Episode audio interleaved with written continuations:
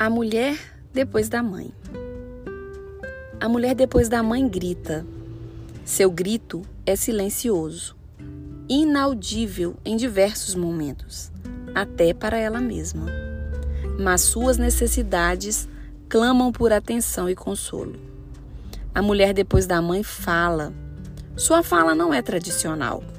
Às vezes, se expressa em gestos e fala também através do corpo. A mulher depois da mãe sente, mas seus sentimentos são oprimidos. Ela não ousa dizer, muito menos vai demonstrar seus desejos. O que ela sente é muito íntimo para contar a quem quer que seja. A mulher depois da mãe clama, um clamor que não tem som. Ela se fecha e se resguarda, esquecendo-se do próprio amor. Há espaço para o renascer da mulher depois da mãe. Não importa quanto tempo leve para que ela entenda seu momento, importa mesmo é ter coragem de oportunizar este tempo. Uma vez mãe, este título será seu por toda a vida. Ser mulher e dar espaço para ser tudo o que você quiser ser, ou quem mais você quiser ser, não fará de você menos mãe. Pelo contrário, este se reencontrar consigo mesma te fará completa. Vamos juntas nessa jornada? Quem impulsiona também é impulsionada.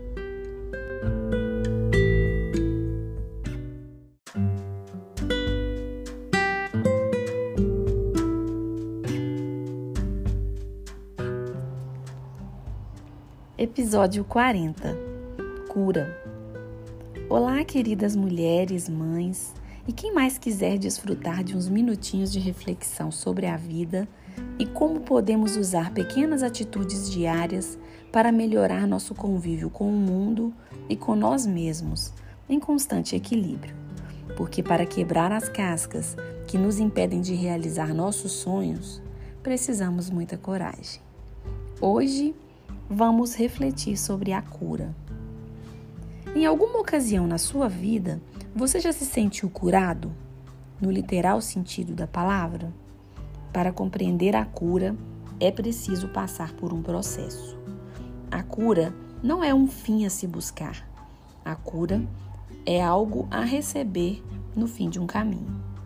Mas hoje, para refletirmos juntos sobre a cura, convido vocês a pensarem sobre a emoção sobre tudo o que você sente e como você demonstra o sentimento, bom ou ruim, no momento que ele acontece. Mágoa reprimida vira doença. Não falar da dor que a gente sente calcifica a mágoa dentro da gente. Mágoa precisa ser fluida. Mágoa precisa ser líquida. Mágoa deve ser eliminada pelas lágrimas.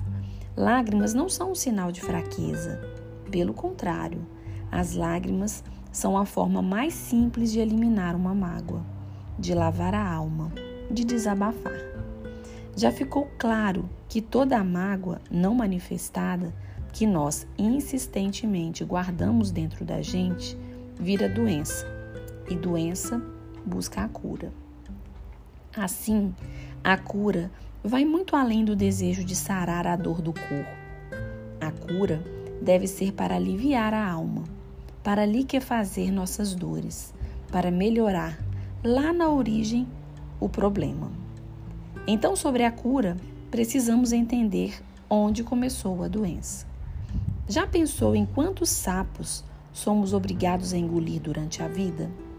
Quantas respostas indecorosas que não somos capazes de pronunciar? Quantos nãos somos incapazes de dizer? E o choro que precisamos engolir vez ou outra. Tudo isso vai se petrificando dentro da gente, vai formando nódulos que, depois de calcificados, são mais difíceis de desfazer. Precisamos dar vazão às angústias do dia a dia. Precisamos ser capazes de fazer o que sentimos. Precisamos parar de calar a própria voz para não incomodar. Precisamos descobrir o caminho que nos causa feridas, para que possamos evitar seguir por ele.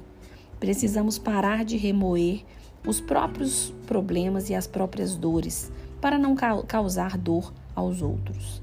As doenças emocionais se tornam rígidas ao longo do tempo e nós perdemos o controle sobre elas depois que adquirem uma forma. Por isso, é tão importante refletir sobre as nossas angústias, tão importante demonstrar os sentimentos, tão importante permitir que nossas emoções estejam na luz. Tudo que está na luz reverbera, transcende, passa. Aquilo que permanece guardado, aprisionado no escuro, não é capaz de seguir seu fluxo e endurece, enraiza e jamais encontrará a luz.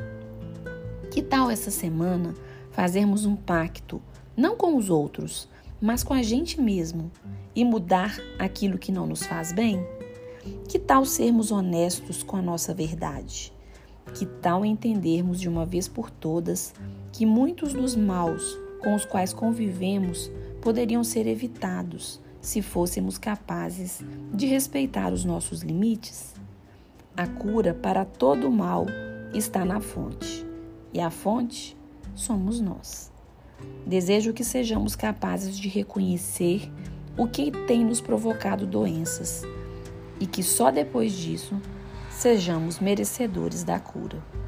Eu sou Adriana Figueiredo e este foi mais um episódio da segunda temporada do podcast Estreia de Mãe, feito para compartilhar amor e inspirar pessoas, especialmente mulheres, a buscarem o autodesenvolvimento para se ampliarem.